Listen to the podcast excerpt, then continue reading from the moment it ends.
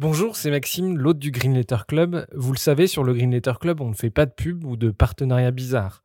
Bref, on est 100% indépendant. Et pour le rester, on a besoin de vos dons. Alors n'hésitez pas à nous donner un petit coup de pouce sur Tipeee, vous trouverez le lien dans la description de l'épisode. Et pour se financer, on organise aussi des fresques du climat ou de la biodiversité et des conférences sur les questions climatiques. Si ça vous intéresse, n'hésitez pas à nous écrire. Un grand merci du fond du cœur et bonne écoute. Bienvenue dans le Green Letter Club, la chaîne qui décortique les grands sujets écologiques. Aujourd'hui, nous allons parler de la disparition des insectes pollinisateurs, pesticides, monoculture et même modification génétique. Les pratiques agricoles intensives menacent les ouvrières de nos vergers. D'où cette question, les abeilles vont-elles bientôt disparaître? Pour y répondre, nous recevons Julie Pêcheur, directrice du plaidoyer de Pollinis, une ONG qui se bat depuis 2012 contre la disparition des pollinisateurs. Bonjour Julie Pêcheur. Bonjour. Euh, un grand merci de venir dans le Green Letter Club.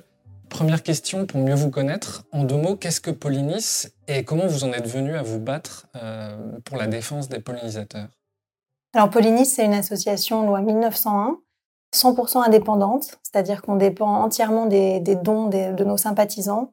On refuse euh, toute subvention publique ou toute donation qui viendrait d'individus ou de, d'entreprises qui ont des liens idéologiques ou financiers avec les sujets qu'on traite. Et euh, on travaille au niveau européen à Bruxelles et euh, au niveau national pour stopper l'extinction en cours des, abeilles domestiques et sauvages et des pollinisateurs. Et comment vous, vous êtes venu à travailler sur ces questions-là? Moi, je suis journaliste. J'ai travaillé pendant 15 ans pour la presse hebdomadaire en France, euh, aux États-Unis, au, Mexique. Et puis, euh, il y a cinq ans environ, j'ai décidé de d'essayer de me, de me, spécialiser, de me concentrer sur des sujets qui m'intéressaient. Et euh, j'ai trouvé très intéressant d'étudier les rapports entre la nature et l'agriculture, entre la nature et la manière dont on, on s'alimente. Donc, j'ai découvert Pollinis et, et, voilà, ça fait cinq ans que je travaille pour l'association. Avant de commencer, quand on parle de pollinisateurs, on pense immédiatement aux abeilles à miel. Euh, mais il existe beaucoup d'autres types de pollinisateurs. Est-ce que vous pouvez nous les présenter? Alors oui, quand on pense euh, pollinisation, on pense tout de suite à euh, l'abeille mellifère, c'est-à-dire une espèce d'abeille qui est l'abeille à miel, l'abeille avec laquelle les hommes ont des liens millénaires puisque c'est un animal sauvage qui est, partiellement domestiqué par les apiculteurs donc on, fait vivre dans des ruches pour prélever euh, le miel depuis des, milliers d'années. Mais en fait, quand on parle de pollinisation, euh, l'abeille à miel, c'est vraiment le, sommet de, l'iceberg. Euh, je crois que ça représente à peu près que 15% de la pollinisation. Tout le reste, c'est les abeilles sauvages et c'est les pollinisateurs sauvages. Donc les, les abeilles sauvages, c'est à peu près 20 000 espèces dans le monde. Il y en a un millier en France. Ce qu'on connaît, c'est euh, les bourdons, par exemple. Il y a une cinquantaine d'espèces de bourdons, mais c'est euh, les eucères, les alictes, euh, les osmies, des, milliers de, de, Les papillons Alors, les papillons, c'est pas des abeilles sauvages. Mais les abeilles sauvages, ce sont des abeilles qui sont essentiellement solitaires, contrairement aux abeilles domestiques qui, sont, qui vivent en, en colonie. Ce sont des abeilles qui vivent dans les galeries, dans les sols, qui vivent dans les infractuosités, sur les, dans les murs en pierre, dans, les troncs d'arbres, etc. Et euh, la plupart produisent pas de, de miel en fait. Donc ça, c'est les abeilles euh, sauvages qu'on connaît très mal. Et puis il y a effectivement des insectes pollinisateurs qu'on retrouve dans toutes les grandes familles des insectes. Donc il y a euh, euh les lépidoptères, les papillons que vous venez de mentionner. Et puis il y a aussi des, les diptères, toutes les familles de mouches, des cirfes et puis, il y a euh, aussi euh, des coléoptères, des scarabées qui sont pas forcément les plus agiles et les plus doux avec les plantes, mais qui, servent aussi la pollinisation. Ce qui est important de comprendre, c'est que chaque espèce va, polliniser différents types de fleurs. Oui, alors c'est très important de, comprendre, euh, si je peux revenir au cours de sciences nat qu'on a tous oublié, la pollinisation, c'est c'est euh, les, insectes pollinisateurs qui vont puiser le nectar dans, les fleurs et, récupérer le pollen et qui, en faisant ça, en fait, transportent euh, des grains de pollen qui ont été produits par les étamines, qui contiennent les, gamètes euh, mâles, et vont les déposer sur les pistils des, autres fleurs de la même espèce, en fait. Et ce faisant, ils vont permettre la fécondation des fleurs et, la création des, fruits et des graines. Donc, les, pollinisateurs sauvages, c'est extrêmement vaste. en taille, voilà, les, abeilles locales, les abeilles, pardon, les abeilles sauvages c'est euh, les championnes de la pollinisation puisqu'elles ont euh, des poils sur le corps qui permettent aux, grains de pollen de, s'accrocher et elles ont des trompes de toutes les tailles qui permettent euh, de, de butiner des fleurs fines, longues, plus larges, etc. Donc plus il y a de diversité de pollinisateurs sauvages, plus il y a de diversité de plantes à fleurs. Et donc notre agriculture est en grande partie dépendante des pollinisateurs? Alors évidemment, oui, ils servent. Euh, donc les pollinisateurs, c'est 80% euh, des plantes à fleurs qui sont pollinisées par les pollinisateurs. Et euh, pour nous, ça représente 75% des cultures vivrières. En Europe, c'est même 84% des, des, cultures vivrières. C'est tous les fruits, tous les légumes, toutes les plantes aromatiques, la vanille, le café. voilà. Et même la, tomate, les amandes. La tomate exclusivement, les amandes, les pommes, les fraises, enfin tous les fruits et légumes quasiment. Donc on a une très forte dépendance euh, aux abeilles sauvages et aux pollinisateurs en général. Énorme. S'il n'y a pas de pollinisateurs sauvages, il y a un effondrement de la biodiversité. Et puis il y a un impact sur euh, l'agriculture euh, qui est colossal puisque euh, on sait maintenant, il y a des études scientifiques qui montrent que euh, les rendements sont grandement impactés par euh, la présence ou non de pollinisateurs en grand nombre. il y a des études en France sur le colza. On sait que si il y a une grande richesse de pollinisateurs, les rendements sont augmentés de 30%. Il y a des études sur la pomme aussi, sur les fraises. on peut doubler les rendements avec une présence importante de pollinisateurs divers. Et puis aussi, il y a, quelque chose qu'on connaît moins, c'est qu'il y a un impact sur la taille des fruits euh, ou des légumes, et puis sur leur, euh, richesse euh, nutritive en fait. Euh, c'est lié au fait que en pollinisant, en, transportant comme ça le pollen d'une fleur à l'autre, plus ce transport a lieu, plus les fleurs ont le choix de gamètes de bonne qualité en fait. Et donc il y a un impact comme ça sur la, la production.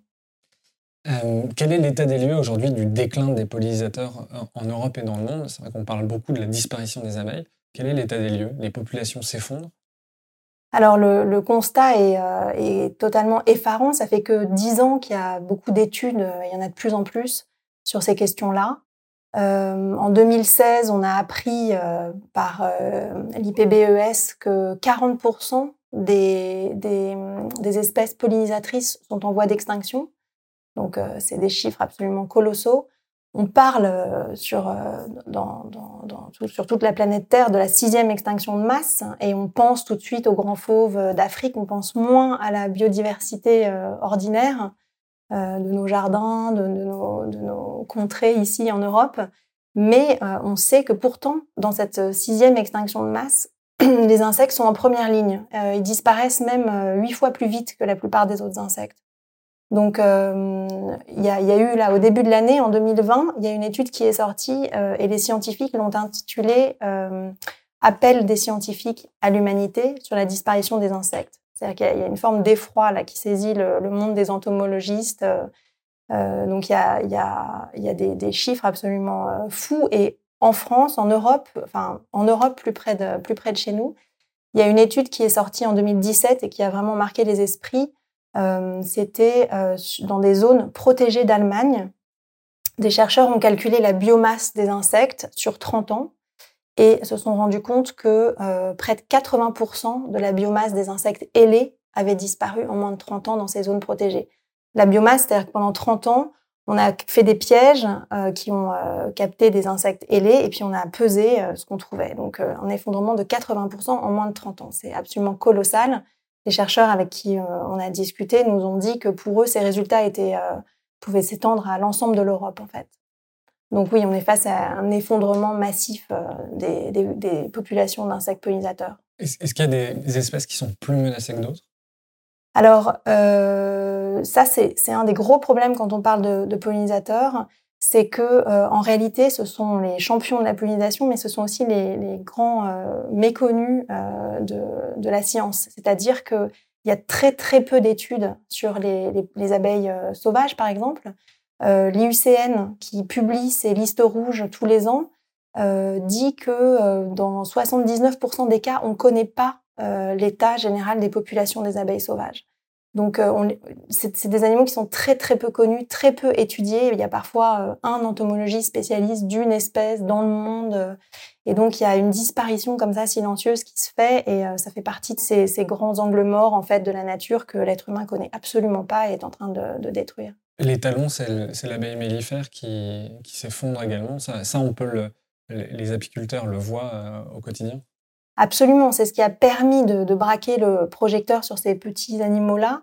Euh, mais le, fait est que c'est très différent de parler d'abeilles mellifères et de parler de pollinisateurs sauvages, parce que les abeilles mellifères, bon, d'abord, elles ont des apiculteurs qui s'occupent euh, d'elles, et puis ce sont des colonies, c'est-à-dire qu'il y a des dynamiques euh, de population qui font que face à une agression liée aux pesticides ou autre chose, une colonie peut s'adapter, peut décider de produire plus d'ouvrières alors que les pollinisateurs euh, sauvages sont souvent solitaires et n'ont pas euh, ces moyens de compensation en fait. Quand ils meurent, ils meurent. Il n'y a pas de compensation de, la colonie.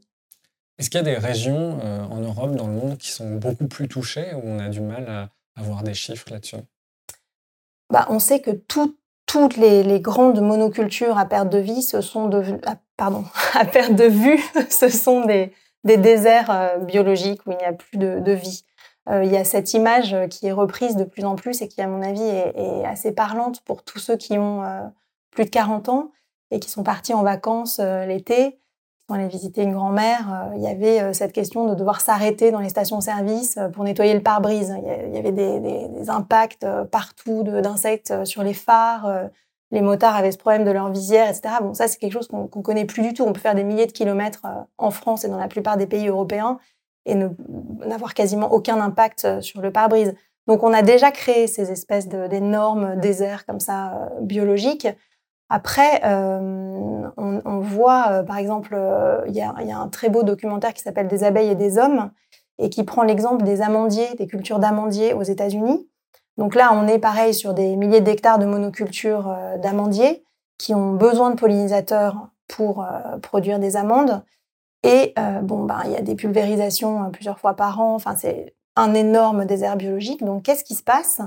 Eh bien, on fait appel aux apiculteurs qui transhument des quatre coins des États-Unis, même du Canada, pour apporter dans des 33 tonnes euh, des ruches qu'on va poser dans les champs d'amandiers où les abeilles arrivent totalement désorientées, affamées, très très faibles, arrivent dans des champs qui sont saturés de, de, molécules chimiques. Et là, bon, on les fait polliniser comme ça. Il y a je ne sais pas combien de, de, ruches qui, qui, sont euh, décimées dans, dans, le processus. Mais on en est arrivé là, c'est-à-dire qu'on commence à avoir un service de pollinisation qu'on demande aux apiculteurs pour pallier la disparition des, des pollinisateurs sauvages. Alors, quels, quels, sont les problèmes majeurs qui causent euh, ces déclins et de population et d'espèces?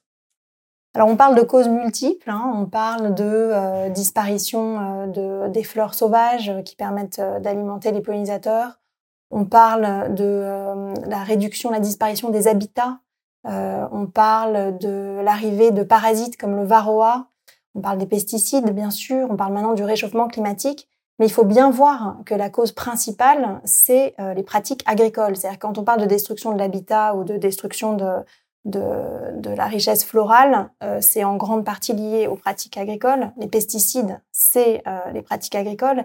Et même quand on parle du varroa, euh, qui est donc un parasite qui, décime les, ruches à travers le monde, il faut bien voir que les études scientifiques ont montré que des abeilles qui sont soumises aux pesticides ont un système immunitaire altéré et ne peuvent pas se défendre contre des parasites comme le varroa. Donc, tout est lié au final euh, aux, pratiques agricoles. Donc c'est notamment la monoculture, c'est-à-dire quand on remplace un, champ par un, champ de blé où il n'y a qu'une seule espèce euh, de plante, euh, l'écosystème s'effondre. Bah, en fait, le, système agricole conventionnel qui a été mis en place à partir des années 60 a euh, donné euh, lieu à ces, immenses champs de monoculture qui, euh, pour exister, ont besoin d'être abreuvés de pesticides. Donc, on se retrouve 60 ans plus tard avec des écosystèmes qui sont totalement saturés de molécules chimiques, de substances actives, et donc, on a l'impact des pesticides sur la, sur la biodiversité est, colossal. Ça entraîne une perte de biodiversité animale, parce que par exemple, les, les, prédateurs peuvent plus se nourrir des insectes, mais aussi végétale, parce que les pollinisateurs viennent plus les, les polliniser alors, quand on parle des pesticides, on parle d'insecticides, donc qui tuent les insectes, on parle euh, de fongicides qui tuent les champignons, et on parle d'herbicides qui tuent euh, les, mauvaises herbes, les herbes folles. Donc, euh, on se retrouve dans la, dans la nature avec des, des, molécules qui interagissent entre elles en plus. Ça, c'est des effets cocktails qu'on n'étudie absolument pas. Et donc, on a au final euh, les nappes phréatiques qui sont, euh, qui sont contaminées, euh, les eaux de surface, les rivières, on a la terre qui est complètement stérilisée, où il n'y a plus de vers de terre, et puis l'air qu'on respire et que respirent les pollinisateurs qui est également contaminé. Donc il y a une espèce de contamination massive qui touche à la fois les insectes et les pollinisateurs, mais aussi les invertébrés aquatiques, les, les vertébrés terrestres euh, et ainsi de suite jusqu'aux chaînes alimentaires, puisque euh, les, pollinisateurs euh, sont des mets appréciés des oiseaux, des poissons, etc. Et donc on a des études qui montrent que dans les 15 dernières années en, France, à peu près 30% des oiseaux communs ont disparu. Et les oiseaux, tous les oiseaux à certains stades de leur vie se nourrissent d'insectes. Donc il y a évidemment les pollinisateurs, les insectes, et puis il y a derrière euh, toutes les chaînes trophiques et puis euh, des, tas d'autres euh, espèces qui, dépendent des pollinisateurs.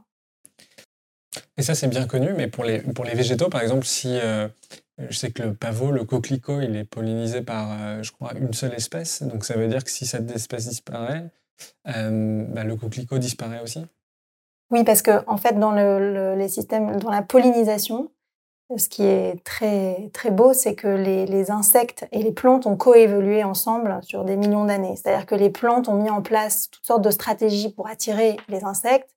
Euh, les parfums, euh, c'est pas pour nous, hein, c'est pour, pour attirer les pollinisateurs. Euh, les, petits euh, rails à nectar, c'est-à-dire sur les pétales, on voit des, petits traits en fait qui sont comme des flèches qui indiquent euh, aux pollinisateurs où venir puiser le, le nectar. Et il y a certaines, certaines espèces de fleurs qui dépendent d'une seule espèce de pollinisateur. Donc si on fait disparaître le pollinisateur, la fleur disparaît. Et si on fait disparaître la fleur, le pollinisateur disparaît. Euh, il y, a des, y a des abeilles sauvages qui ont besoin des, des, des pétales de, de, coquelicots pour faire euh, pour tapisser l'intérieur de leur nid, par exemple.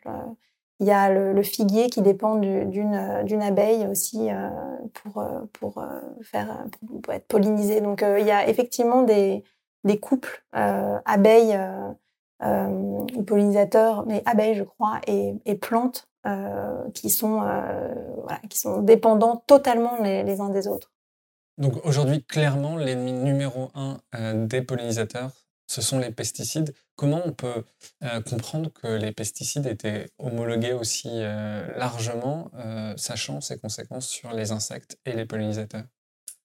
Au niveau européen, on a un système d'homologation qui est en place depuis des décennies, qui a été en grande partie élaboré par l'industrie agrochimique et les autorités sanitaires européennes, et qui est totalement obsolète, euh, qui est partiel, qui, qui n'évalue pas la plupart des effets des pesticides sur les pollinisateurs. Il faut bien voir que euh, devant euh, notamment euh, le, le, problème des néonicotinoïdes qui est arrivé dans les dans le début des années 2000, euh, quand les apiculteurs se sont rendus compte de, de, de l'impact de ces molécules sur leurs ruchers, ils se sont tournés vers des, des scientifiques indépendants et euh, il y a eu 25 ans d'études euh, indépendantes qui ont montré que euh, ces, molécules avaient un impact énorme sur les colonies d'abeilles et sur les pollinisateurs sauvages. Et là, la société civile s'est saisie de, ce dossier et a commencé à, à, à ce problème d'un point de vue politique. Et donc là, tout d'un coup, les autorités sanitaires européennes se sont dit, bon, il y a un gros problème avec cette famille de pesticides de nouvelle génération. Et donc en 2013, euh, enfin 2011 en fait, la Commission européenne a demandé à l'EFSA, qui est l'autorité sanitaire européenne, de revoir les processus d'homologation euh, pour euh, empêcher que de tels euh, désastres écologiques se, se, produisent.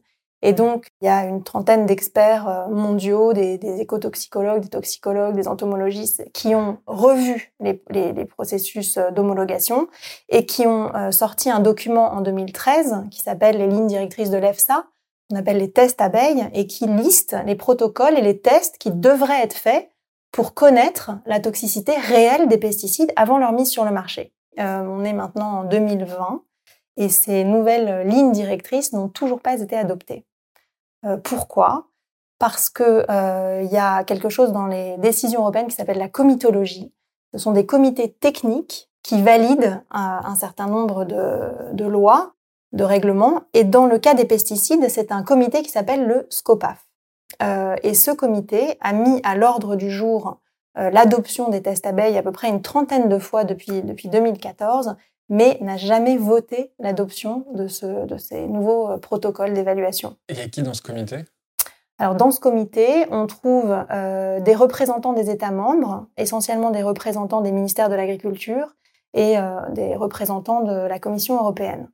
Le problème, c'est que on ne sait pas qui sont ces gens, on ne connaît pas leur nom, on ne connaît pas la teneur des discussions dans le, dans le SCOPAF, on ne sait pas quels sont les arguments qui sont euh, employés et on ne connaît pas les résultats des votes. Tout ça se passe derrière des portes closes.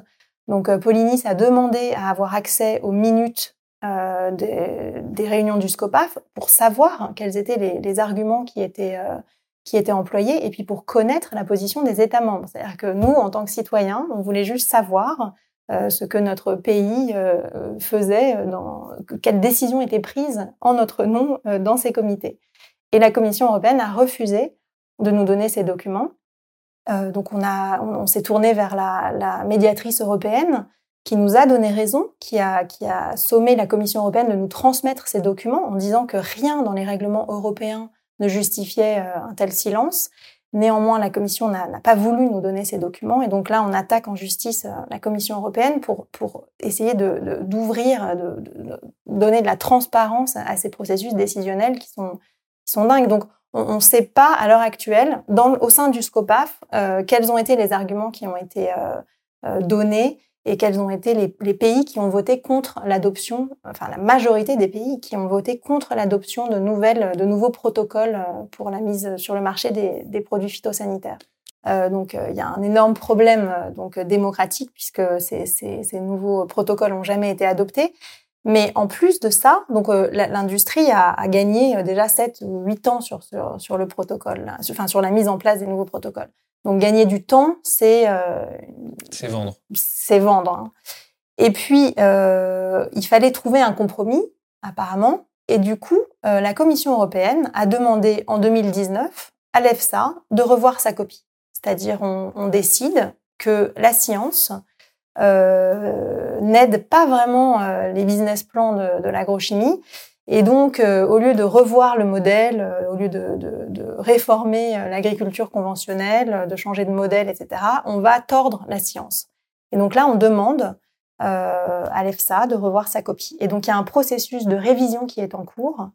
Mais cette révision qui a, qui a lieu en ce moment, est absolument dramatique parce qu'on voit que tous les desiderata euh, qu'a formulé l'industrie depuis 2013 euh, sont en train d'être euh, d'être validés. Donc euh, les, tests deviennent de plus en plus permissifs au fur et à mesure que les, que les négociations sont, en cours. Et ce sont des négociations extrêmement techniques pour décider de, de, critères, par exemple, de définir la mortalité naturelle des abeilles, donc, euh, dans les lignes directrices de 2013, on estimait qu'une mortalité naturelle se situait autour de 7%. L'industrie est en train de faire passer l'idée que, en fait, pour calculer la mortalité naturelle des abeilles, il faut, euh, il faut analyser la mortalité dans, les, dans des champs. C'est-à-dire, il faut prendre euh, des milieux qui sont déjà contaminés par les pesticides comme étant le milieu naturel des abeilles, où forcément la mortalité est beaucoup plus élevée. Et on va partir de ce chiffre, donc euh, potentiellement entre 15 et 20 pour calculer la mortalité naturelle et ensuite pour calculer un certain nombre de, de notions dont on a besoin pour, euh, pour bâtir un système d'homologation. Et le, il y a un détricotage en cours euh, où euh, toutes les, tous, les, tous les critères et les, alors d'abord, on parle plus du tout de pollinisateurs sauvages. Maintenant, on se concentre sur les abeilles euh, domestiques. Ça, c'est une, des volontés de l'agrochimie, de, surtout d'ignorer la question des pollinisateurs sauvages. Euh, on ignore euh, toujours la toxicité chronique, l'impact sur les larves, la dissémination dans les poussières, l'eau, etc. On, on revient le plus possible aux lignes directrices de 2013. Alors on va parler des néonicotinoïdes, on en entend beaucoup parler dans les médias. Quelle est cette classe de pesticides? Qu'est-ce que c'est concrètement que ces néonicotinoïdes? Alors les néonicotinoïdes, c'est des, des, pesticides systémiques, ça fait partie des nouvelles générations de, molécules. Ce sont, euh, c'est le fer de lance de, l'agrochimie. C'est pour ça qu'on en parle beaucoup. C'est, on utilise, euh, sur 40% des grandes cultures au niveau mondial, donc c'est des, milliards de dollars euh, dont on parle ce sont euh, des molécules extrêmement, avec des, modes d'action euh, extrêmement subtils et extrêmement puissants. Euh, on, dit que ce sont des molécules systémiques, c'est-à-dire qu'elles se, elles se diffusent à l'intérieur de la plante au fur et à mesure de sa croissance.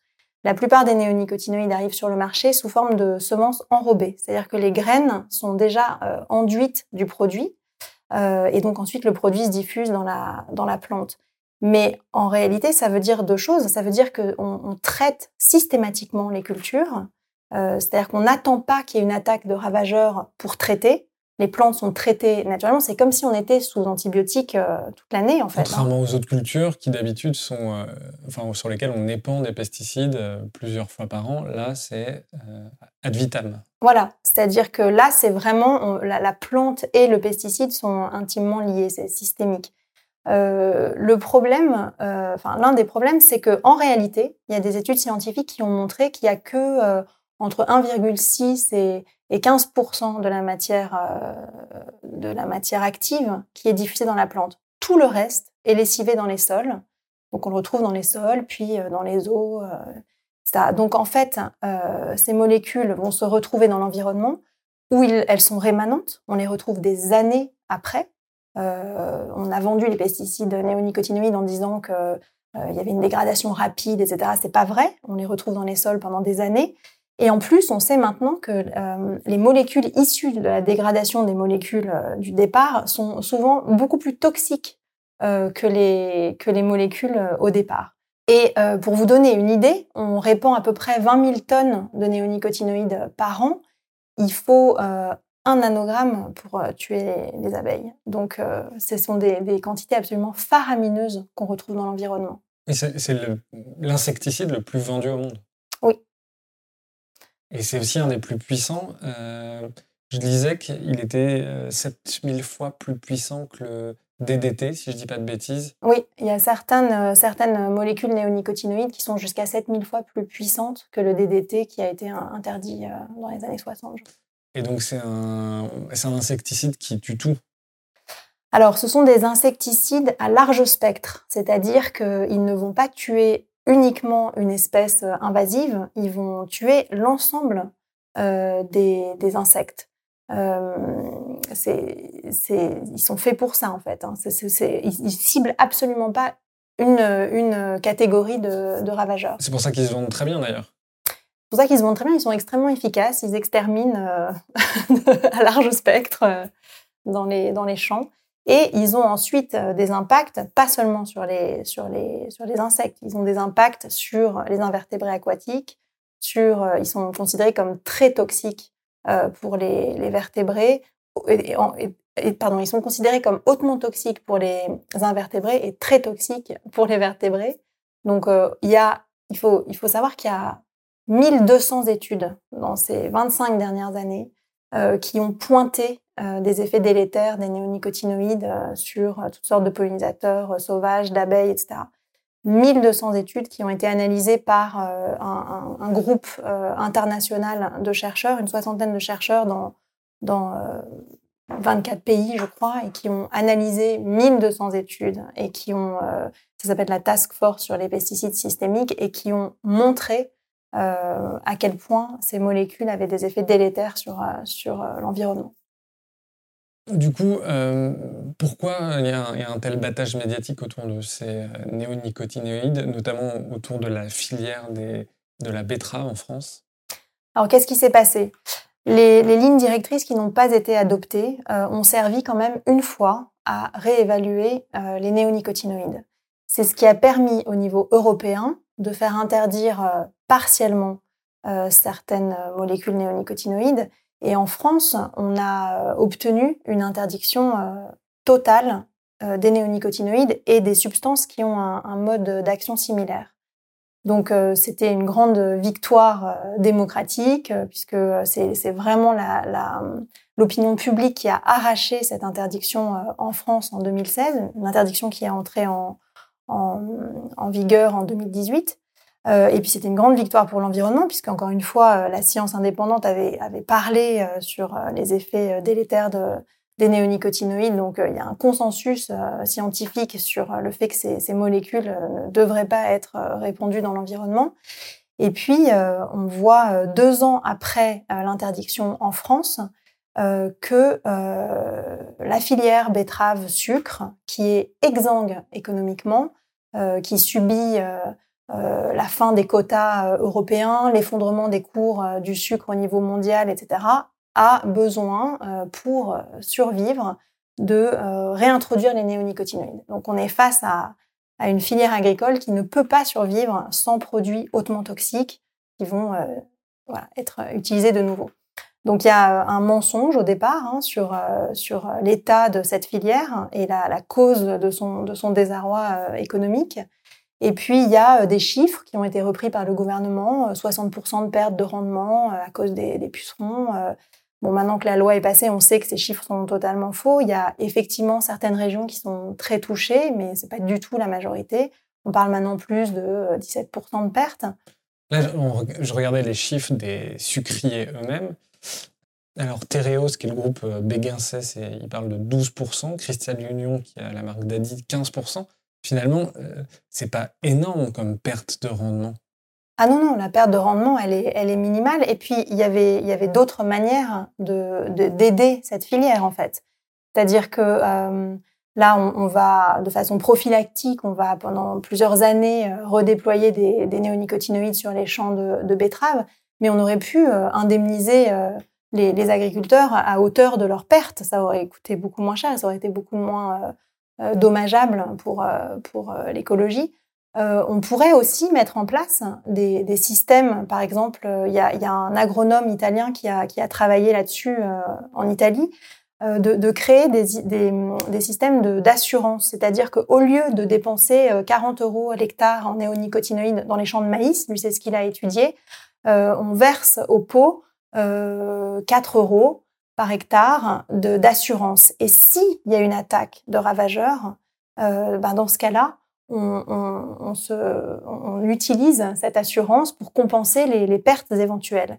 Mais on ne traite pas de manière euh, prophylactique euh, des, cultures qui ne sont, pas, euh, sont pas attaquées. Sachant que ce qui a mis à genoux la filière, c'est plutôt la suppression des quotas il y a trois ans, plutôt que ces 8 à 15% de perte de rendement. Oui, bien sûr, l'excuse le, euh, économique, elle ne tient pas la route, l'excuse de, l'effondrement des rendements non plus. En plus, on sait maintenant que certaines molécules néonicotinoïdes ont été interdites au niveau européen. On sait qu'il n'y a pas eu d'effondrement de, des rendements. Donc, euh, et, en Italie, sur les études qui ont été faites sur 30 ans, on sait qu'en retirant les néonicotinoïdes euh, des champs de maïs, il n'y a pas d'effondrement de, des rendements. Donc, euh, bon, on peut dire que dans un certain nombre de cultures, les néonicotinoïdes ne servent à rien. Euh, c'est pas moi qui le dis, hein, c'est des études scientifiques. Euh, là, dans le cas de, la filière, c'est intéressant parce que comme les néonicotinoïdes commencent à être interdits un peu partout en Europe et dans les comment on fait euh, comment on fait l'agrochimie pour continuer d'utiliser ces molécules ben, en fait, on, se sert des dérogations. on revient par la par la fenêtre. Donc au niveau européen, il y a, on vient de l'apprendre, là, il y a une quinzaine de pays qui demandent des dérogations et qui les obtient. Donc il y a aussi un, système de l'homologation euh, est, totalement défaillante et puis une fois qu'on arrive quand même à faire interdire des produits, hop, il y a la possibilité de faire des dérogations. Évidemment, là c'est la filière euh, betterave. Derrière, en embuscade, il y a la filière maïs qui veut aussi obtenir des, dérogations.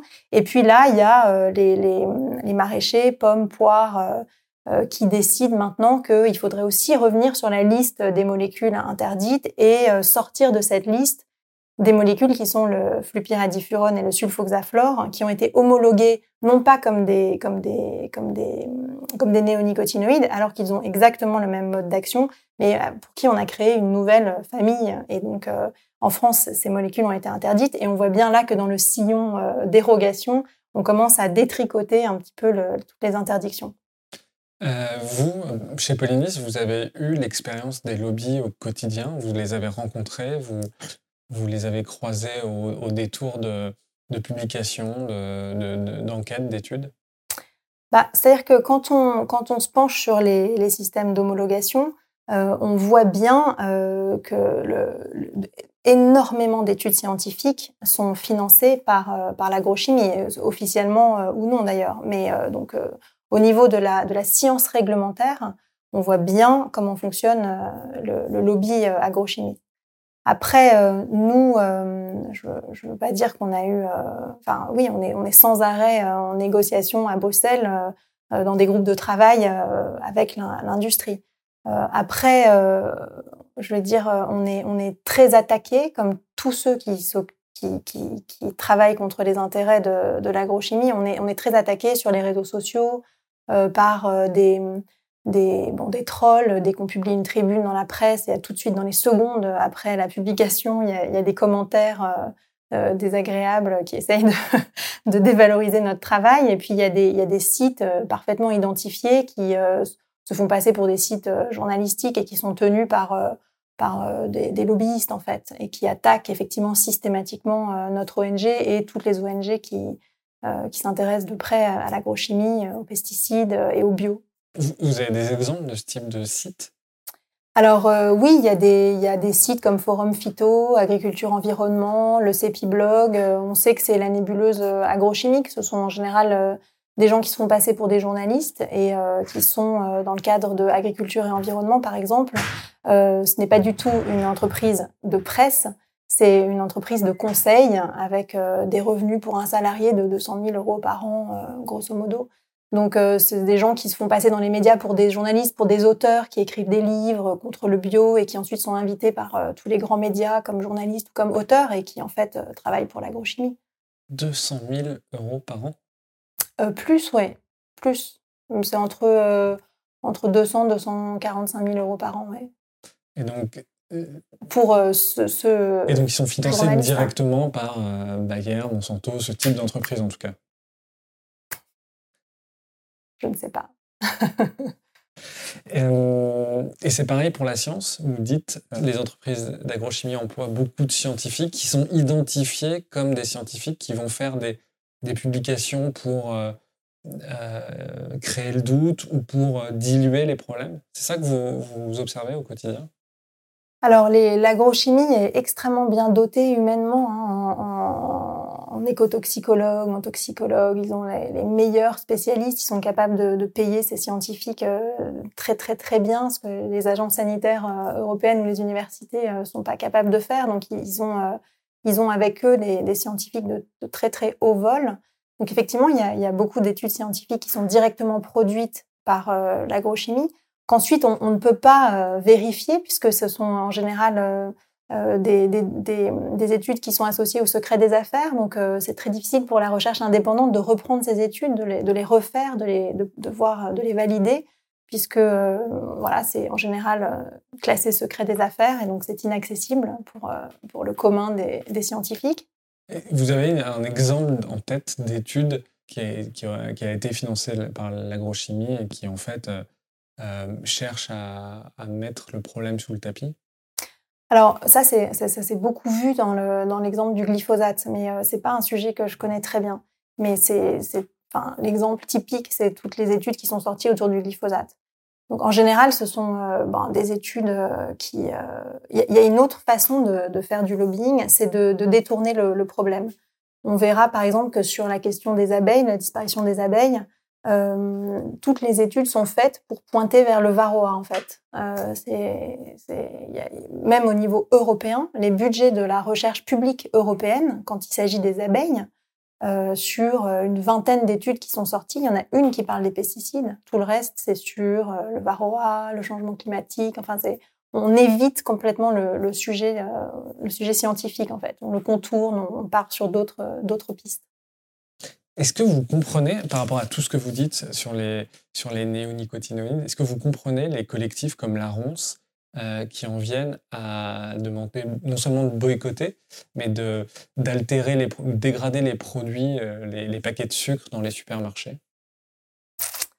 Alors, bon, y a, là, j'ai mon opinion euh, personnelle, et puis, enfin, pour Pauline, c'est plus compliqué de, de répondre. Je ne sais pas si on serait tous d'accord sur ce sujet-là je comprends, euh, on va dire que vu l'état des... Vu ce que montre la recherche scientifique actuellement, vu l'effondrement euh, auquel on est en train d'assister de la biodiversité, la disparition des insectes, euh, la menace sur notre sécurité alimentaire, et le fait que les, politiques bougent si lentement, que la moindre la moindre amélioration du système qu'on obtient est systématiquement détricotée euh, ensuite. Euh, je, comprends à titre personnel qu'on commence à envisager euh, d'autres moyens d'action. mais bon, moi, je, garde espoir dans la politique. dans, J'espère qu'on est de nombreuses associations à travailler sur ces questions-là. Euh, on développe une expertise, on, a des, réseaux, euh, il y a énormément d'élus et de représentants politiques qui sont euh, tout autant concernés que nous sur, ces questions-là. Donc voilà, j'espère que le rapport de force va, finir par, porter ses fruits. Justement, quel est, quel est votre rapport avec le monde politique? Comment vous travaillez avec eux? Est-ce qu'il y a des gens qui sont vraiment convaincus, qui portent vos idées? Bah oui, heureusement, on trouve euh, que ce soit euh, les eurodéputés ou les, les, les, parlementaires en France, il y a évidemment euh, un certain nombre d'entre eux qui sont, qui sont au courant des problèmes, qui sont intéressés. Et donc nous, on, on, on se, on fait passer notre expertise, on, on arrive à, le, plus important, c'est de, c'est, ça, c'est de faire passer l'expertise des scientifiques euh, et notre analyse politique des, enjeux et, des, et des, forces en présence. Et euh, oui, il y, a, énormément d'élus, enfin énormément, il y a beaucoup d'élus euh, au Parlement européen et, et en France qui sont intéressés par ces sujets-là. Après tout ce qu'on s'est dit euh, aujourd'hui, ce matin, quel est votre sentiment, vous, sur la disparition euh, des pollinisateurs, sur l'agrochimie en général et les, pratiques agricoles qui sont mises en place? Euh, D'une part, c'est incompréhensible à l'heure actuelle avec la connaissance scientifique qu'on a des problèmes, qu'on ne mette pas en place en urgence des plans de transition agricole au niveau européen et au niveau français. on sait comment faire pour produire autrement, sans baisse de rendement. Euh, on connaît euh, les pratiques agricoles euh, de l'agroécologie, on sait qu'on pourrait réduire les parcelles, multiplier les, les, rotations avec des temps plus longs, on sait qu'on pourrait remettre en place des, des, pratiques agricoles qui permettent la présence de pollinisateurs, qui permettent la, la présence d'insectes qui sont des auxiliaires des cultures en remettant des haies, en favorisant les prairies, etc.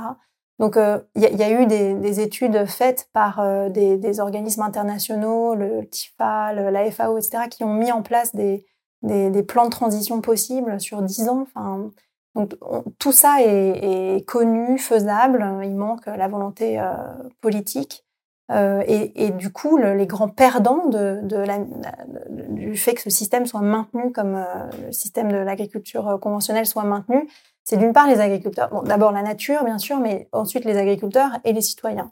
C'est-à-dire que les agriculteurs, on leur a demandé dans les années 60 de changer de modèle agricole, de d'étendre leurs parcelles, euh, d'abreuver tout ça de, pesticides pour nourrir euh, le monde. Ils ont, ils ont répondu euh, présent, ils ont, ils ont fait ce qu'on leur demandait de faire.